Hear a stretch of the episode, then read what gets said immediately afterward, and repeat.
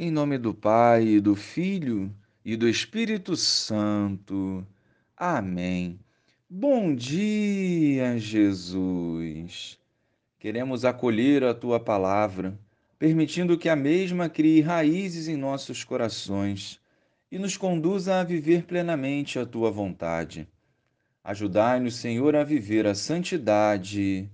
Amém. Naquele tempo, disse Jesus aos seus discípulos: Ficais certos, se o dono da casa soubesse a hora em que o ladrão iria chegar, não deixaria que arrombasse a sua casa. Vós também ficai preparados, porque o filho do homem vai chegar na hora em que menos o esperardes. Então Pedro disse: Senhor, tu contas esta parábola para nós ou para todos?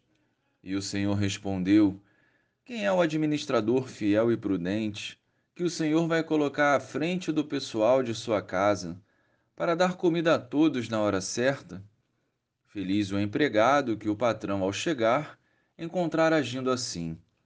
Em verdade vos digo, o Senhor lhe confiará a administração de todos os seus bens.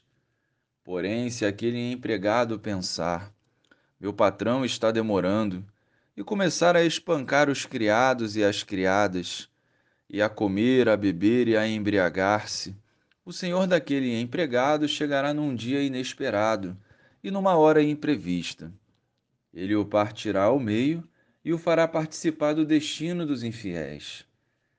Aquele empregado que, conhecendo a vontade do Senhor, nada preparou, nem agiu conforme a sua vontade, será chicoteado muitas vezes. Porém, o empregado que não conhecia essa vontade, e fez coisas que merecem castigo, será chicoteado poucas vezes. A quem muito foi dado, muito será pedido. A quem muito foi confiado, muito mais será exigido.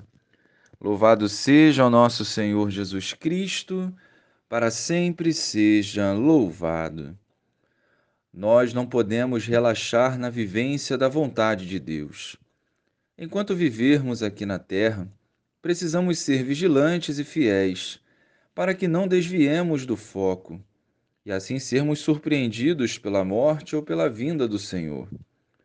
Não baixemos a guarda diante das batalhas de cada dia. O tempo de espera será frutuoso se vivido em comunhão com Jesus. O imediatismo que hoje o mundo egoísta nos impõe visa sufocar as sementes do reino, arruinando a confiança em Deus que devemos cultivar. É uma batalha intensa que exige sobriedade e sabedoria da nossa parte.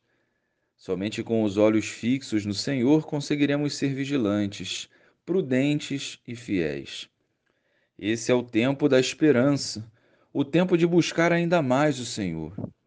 Encorajados pelo Evangelho, não nos preocupemos com a demora da volta de Jesus mas concentremos os nossos esforços em viver a vontade do Pai, pois assim já estaremos preparados para o reino de Deus.